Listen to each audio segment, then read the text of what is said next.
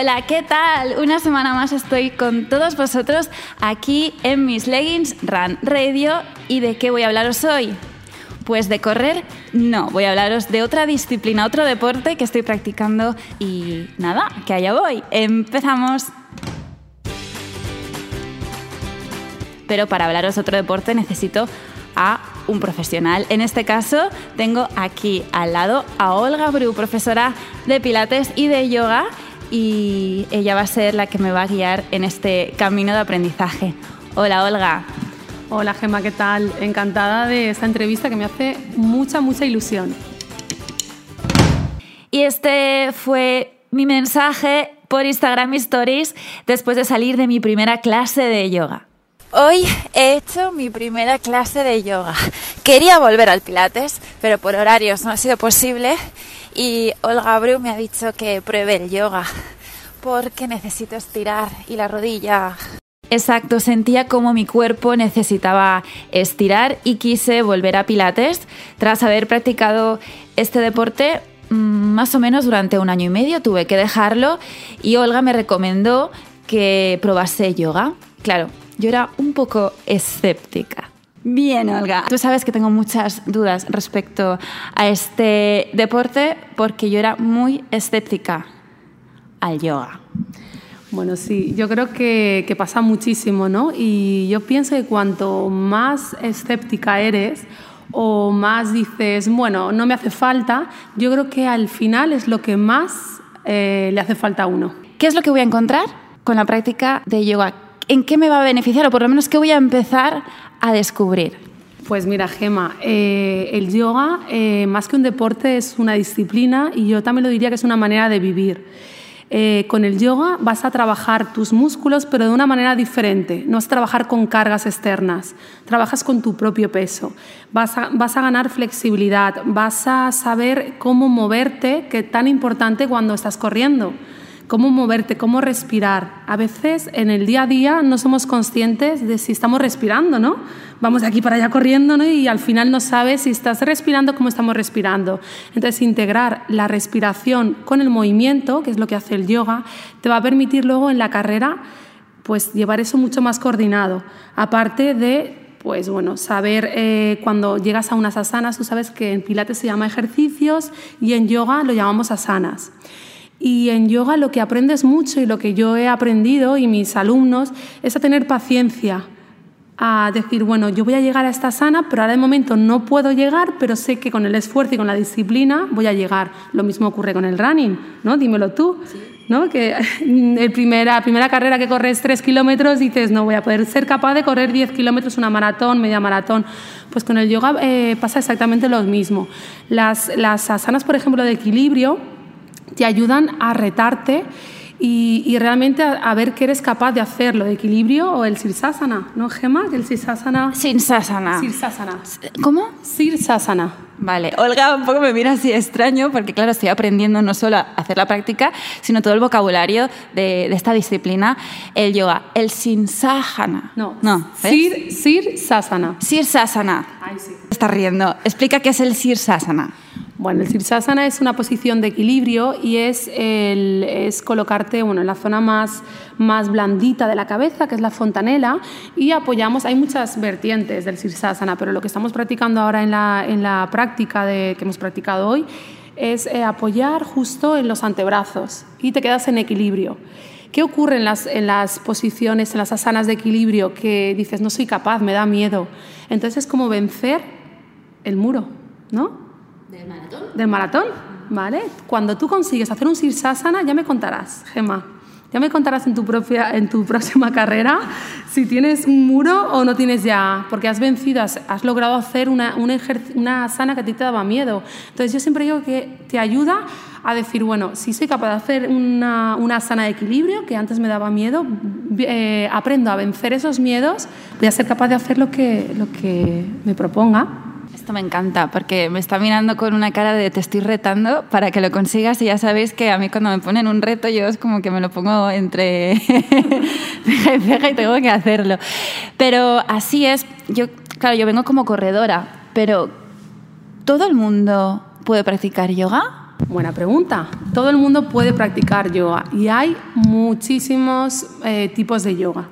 Tenemos una stanga, que es un yoga más, pues bueno, más físico. Yo siempre digo que la stanga, primero yo aconsejo que se, pues que se practique antes un hatha, que mantienes eh, una asana durante un tiempo determinado, o un vinyasa, que eh, es enlazar una secuencia, una asana con otra asana.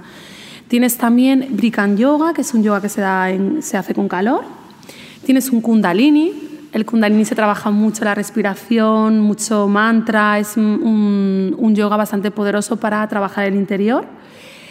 Y tienes también el Raya Yoga, que Raya Yoga es más mental, un yoga más mental. Entonces, eh, con todos esos tipos de yoga, yo lo que aconsejo es que la gente pruebe, pruebe a, mm, profesores, entre en clases y que yo siempre digo que el yoga te encuentra. Yo espero que me encuentre.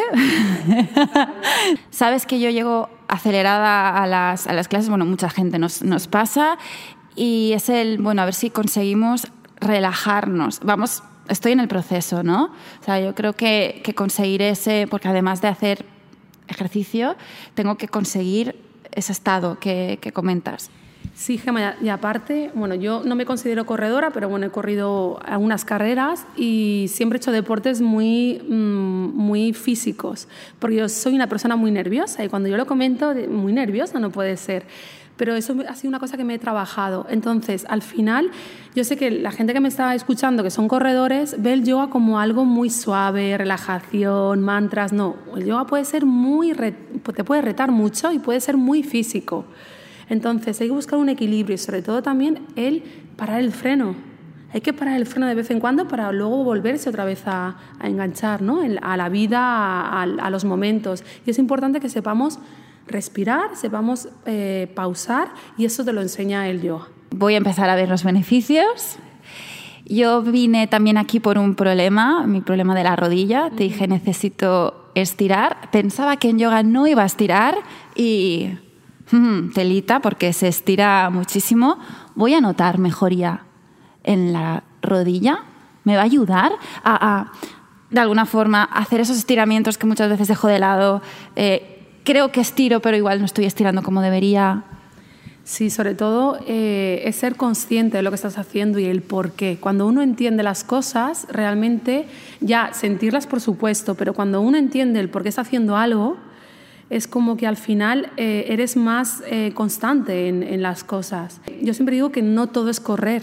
La combinación del running con el yoga es una, una combinación muy, muy, muy especial porque aprendes, aparte de tonificar tu cuerpo, porque no es que no vas a tonificar tu cuerpo, te vas a exigir, puedes buscar yogas más intensos, puedes hacer una clase mucho más intensa, pero luego vas a encontrar tu relajación, vas a encontrar como tu regalito, ¿no? Después de una clase intensa. Y sobre todo el, tener tiempo para nosotros mismos, para cuidarnos, para respirar, para preguntarnos qué tal nos ha ido ese día, ¿no? Porque vamos corriendo de aquí para allá y luego seguimos corriendo, ¿no? Y hay veces que yo siempre digo, bueno, ¿de qué huimos? ¿No? Quizá oímos de quedar, de frenar un poquito, de respirar y de sentir cómo está nuestro interior, que es muy importante. Si te digo yoga, igual a... Yoga igual a eh, felicidad, momentos increíbles, superación, compartir. Y yo creo que si te digo running, pues te iba a hacer esa pregunta, a ver qué me comentabas, pero es así, es así. Quería ver si me respondías de forma diferente, si te preguntaba running, a ver qué me decías, pero es que eh, creo que es la, misma respuesta. Yo creo que el deporte tiene en sí tiene ese significado. Pues Olga, muchísimas gracias por este ratito. ¿Cómo decimos cuando terminamos una clase de yoga? Pues decimos namaste. Bueno, cantamos siempre los tres OMS, que no sé si lo has cantado ya, Gemma. Me cuesta. Bueno, tengo que decir que a todos nos cuesta. El OM te va a liberar y te va a hacer que te sueltes. Y es algo muy terapéutico y está demostrado que el OM funciona a nivel interno, porque somos, no sé cuánto, no me acuerdo ahora, porcentaje de agua. Y ese sonido que nosotros estamos eh, desde dentro hacia afuera provoca en, en, nosotros y nuestra energía que vaya mucho, mucho, más, mucho más mejor. Entonces, yo te digo namaste y te digo también namaskar. Namaste significa hola, adiós, pero namaskar significa te doy lo mejor de mí. Me encanta. Pues con esta frase para terminar el podcast de hoy, cerramos. Muchísimas gracias, Olga.